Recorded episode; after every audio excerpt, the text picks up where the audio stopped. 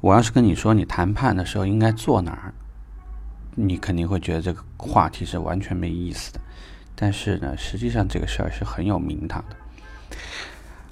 简单讲啊，比如说我要我要买一呃，我要今天我要销售一台凯越，然后呢，坐在你隔壁桌说话声音比较大的那个呢，正在谈两台或者三台，怎么办？这台你这台车是很难谈的，因为一台车的政策同时和两台、三台一起，怎么可能一模一样呢？客户的期望值也不一样。还有一种最糟糕的状态就是扎堆儿了。这个客户直接走过去说：“兄弟，要么我们一起，我们这次谈四台，来，你给我什么价？”这个最麻烦的地方在哪儿呢？一个是销售顾问没有办法变说清了，原来一个是张三的客户，三个是李四的客户，那现在最后谈下来了，算谁的呢？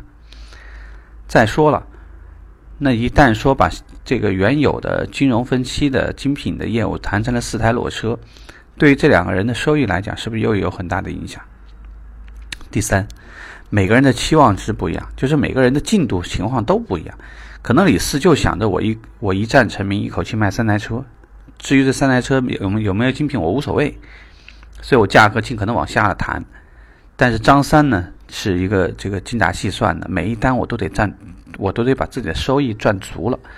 那像这种情况就会有很大的冲突，所以这就呢代表一个状况。这可不可控呢？我好，我我能告诉你，其实这个事儿是完全可控的。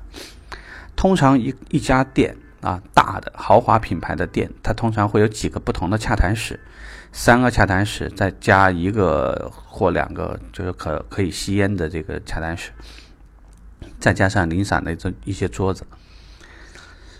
晨会的时候，通常讲大家都会聊今天交什么车，可能今天我们要邀约什么客户。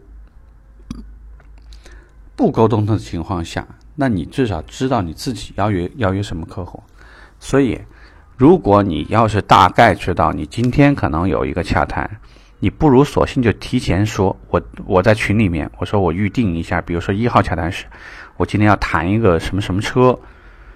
这如果有谈这种车的，离我远一点，大家理解吗？就是说，车型如果错开聊，就不会有问题。啊，比如说我这我这桌聊的是凯越，那桌是君威，旁边那桌是君越，没关系，爱怎么聊怎么聊。客户不一样，他政策也不一样，这个就不没有必要去去沟通。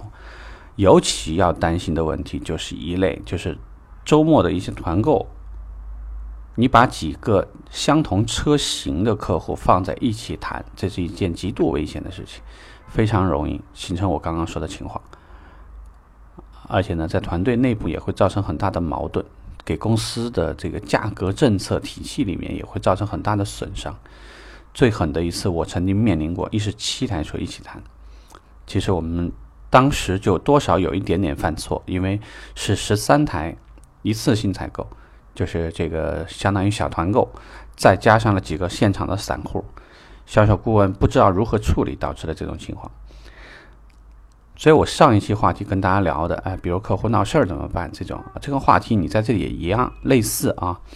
一旦发现你谈的这台车和客户，比如旁边那个桌可能谈的很相似，找个理由把客户支开，我们单独找一个僻静的地方，不受干扰的地方谈。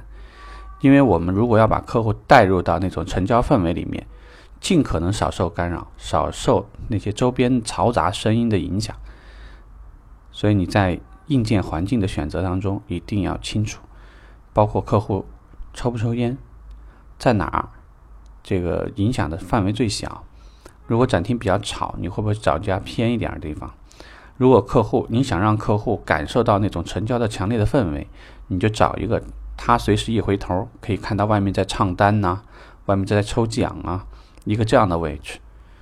这样呢，你非常有准备的在处理这个事情。就不太容易出差错了。好，我们聊这里，拜拜。